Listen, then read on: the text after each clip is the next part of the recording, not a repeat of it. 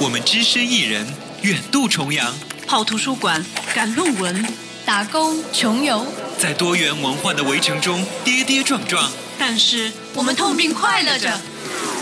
还等什么？一起来吐槽吧！Win Win FM FM 说出我们留学生自己的故事。Listen now。大家好，我是文文。在英国，百分之六十的大学集中在南部。特别是像伦敦是一个集中了国际非常顶尖的学校。那今天呢，我们邀请了一位来自伦敦政治学院的严，由他来介绍在这个学校专业申请的过程当中遇到的一些难点，以及他自己是如何去考虑的。同时，在整个 master 的学习的过程当中，他是怎么解决一些学术上面的问题。所以今天非常非常开心能够邀请他来到我们的节目。严，你好。哎，你好，大家好，我叫李岩，然后呃，我的本科是在宁波诺丁汉大学念的，我的本科专业是国际关系与西班牙语，嗯，然后在完成四年的学业之后，就去到了英国，然后读了一年的 master，嗯，一年的 master 是在伦敦政治经济学院，也就是 LSE 念的，然后专业是社会学。嗯，因为你本科其实和硕士的专业是不一样的。你当时是出于怎样的考虑去换这个专业的？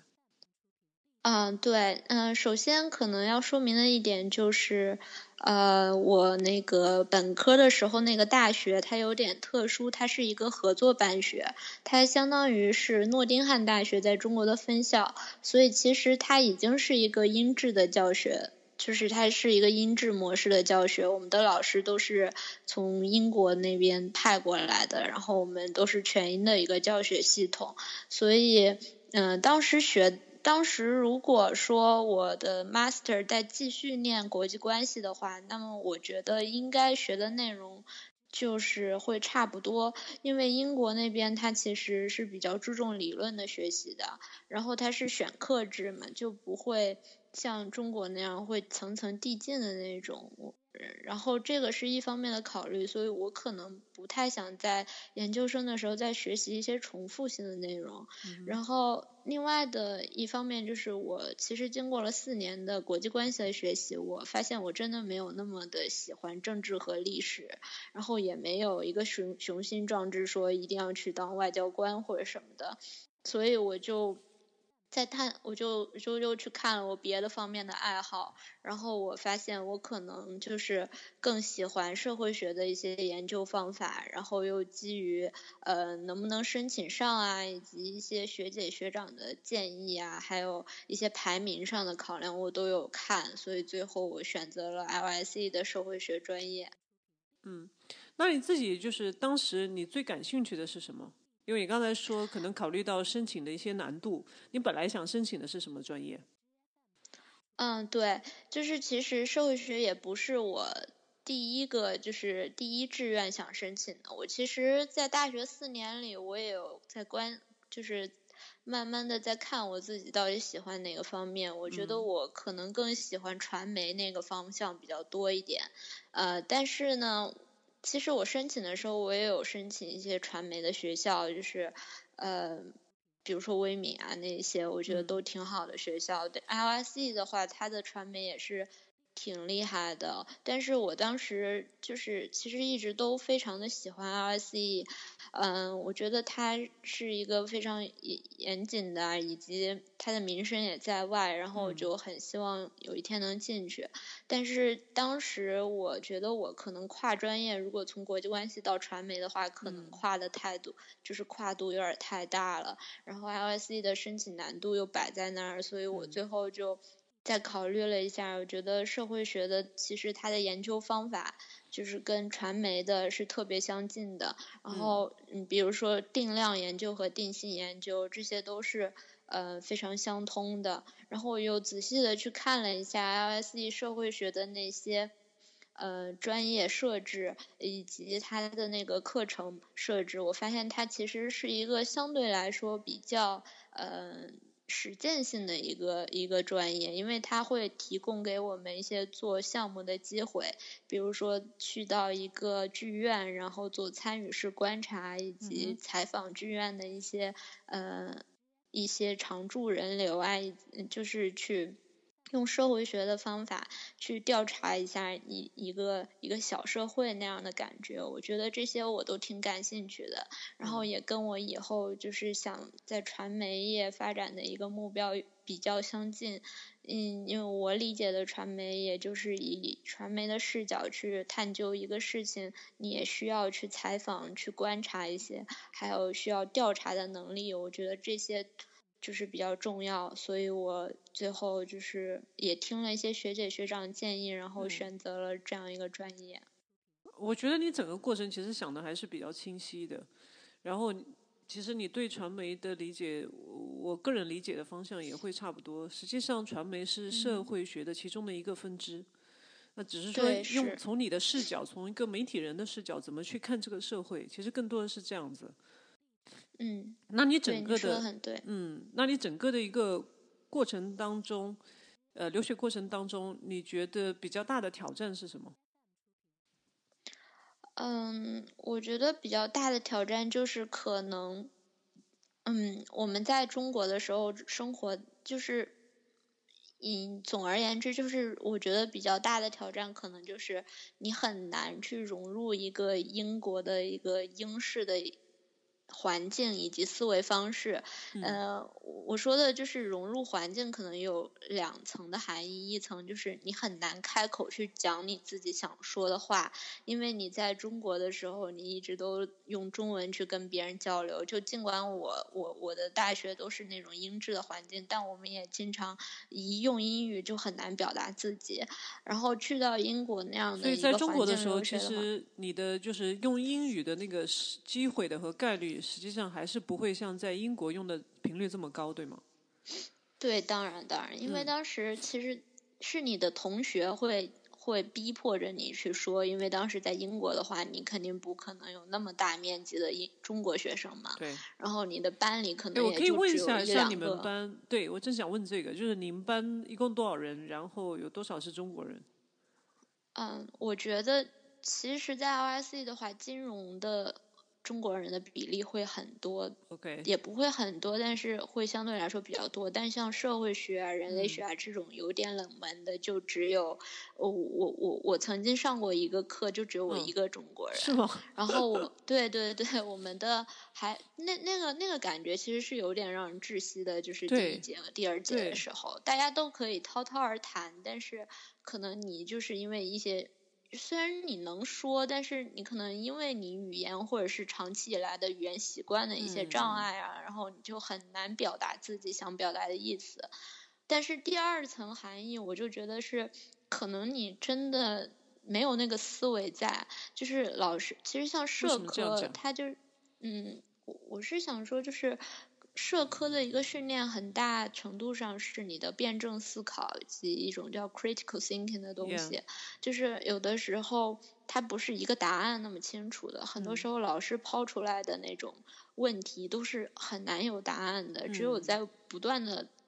不断的 discussion 和对 argue 当中，你才能得到一种灵光一现的感觉，但最后那个东西还是没有答案。然后很多时候我们都有点不太敢表达自己的意见，都会觉得是不是我会说错啊怎么样，然后就觉得别人说的都挺好的，但是到了自己这儿就觉得这个答这个问题是无解的，就没有没有什么 想法。我觉得最可怕就是没有什么想法，然后一节课里你就从头做到尾，然后也。也一直不能去表达些什么。那你觉得他是需要有立场的吗？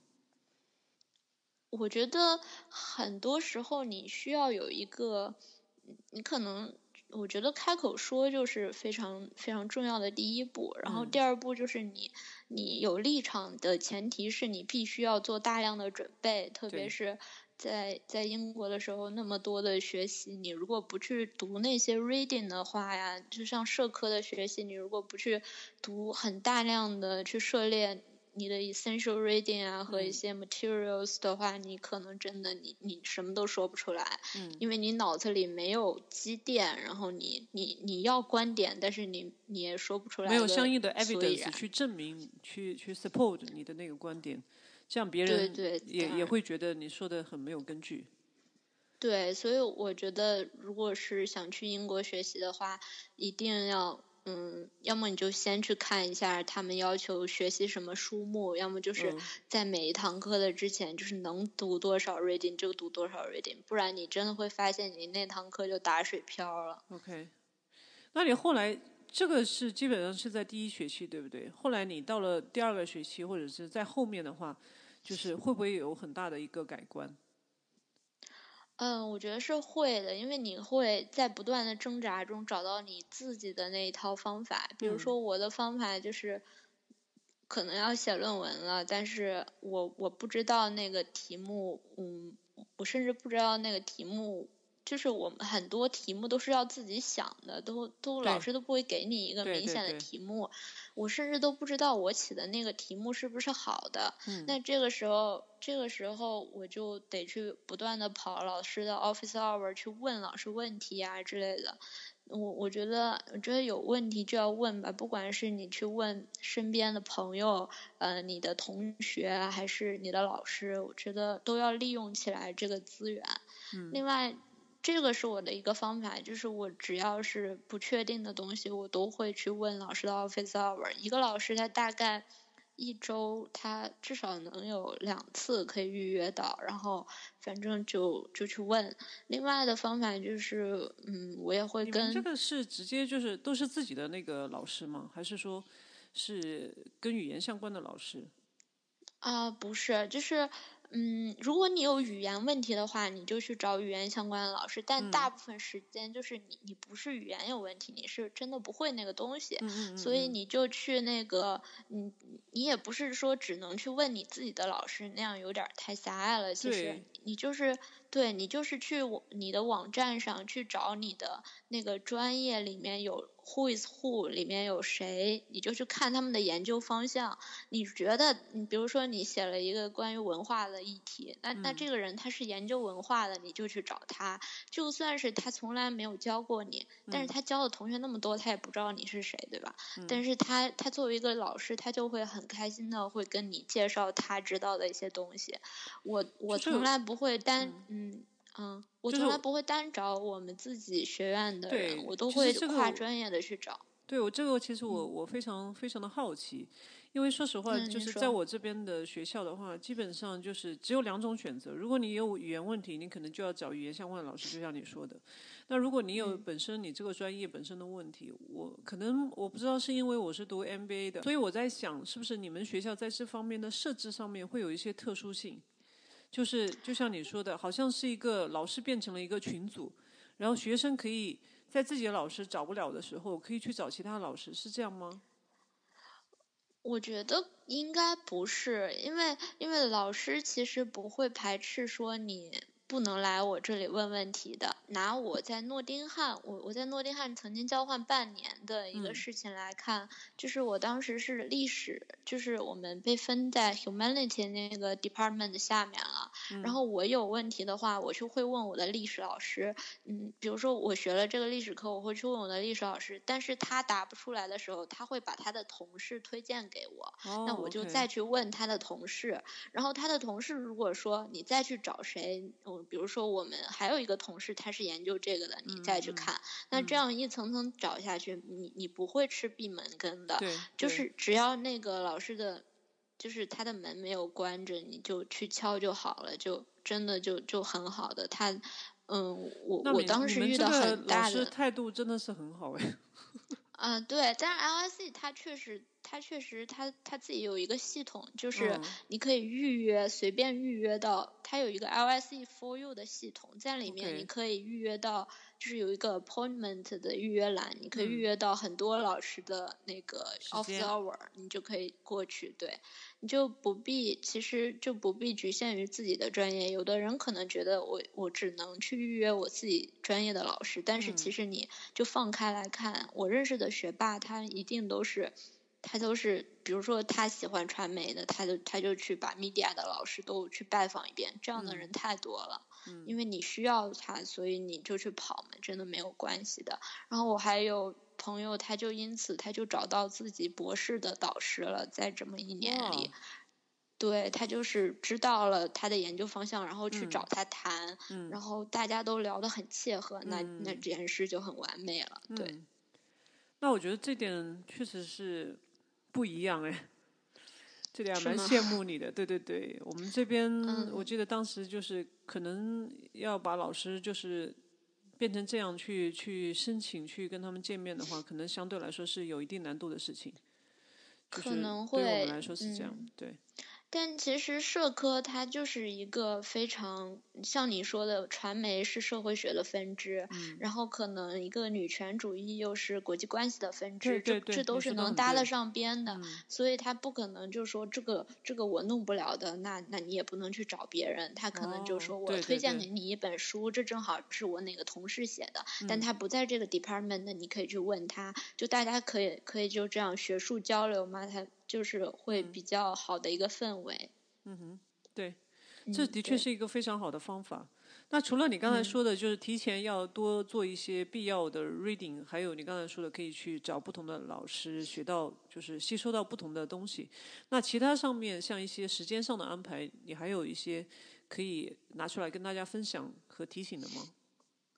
嗯，我我我只能说，就是我我在社科里面的经验。社嗯科里面的话，你的那个，我们最后会交一个毕业论文，那嗯个论文是非常非常重要的。它在我当时的 LSE 的学习中，大概就是如果那个论文挂掉了的话，那你这一年就白费了。然嗯后就是这么严重的一个程度，所以很多有很多人他就天不怕地不怕的，他竟然会怼到最后两周内去写那个论文，他真的、真的他有可能毕不了业，所以我觉得对于这个！论文的两个话，两个星期怎么可能来得及呢？他可能是之前想好了怎么写，然后最后两个星期去写但我觉得在那样一个环境下，你都写你都不一定能写好。对，我觉得这个事情就是你可能要在进校之后就开始想你的毕业论文要怎么写了，嗯然后然后你就去跟老师不断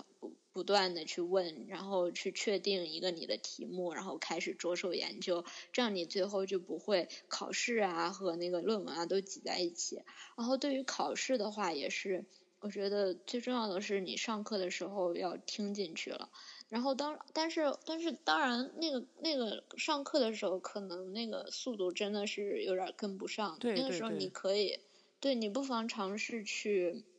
去把它把它那个怎么说，把它那个就是存下来。我我意思是把那个音频给录下嗯来，嗯。虽然可能不是一个很就是很好的方法，如果被老师知道的话，但是它是个笨方法，就是那个大家的很多问题都是绝对是老师上课有说过的，然后他说他说他反复强调的地方也是最后会出题的地方，所以还是就是如果当时没有理解透的话，还是把那一堂的内容给记录下来会比较好。然后另外就是可能。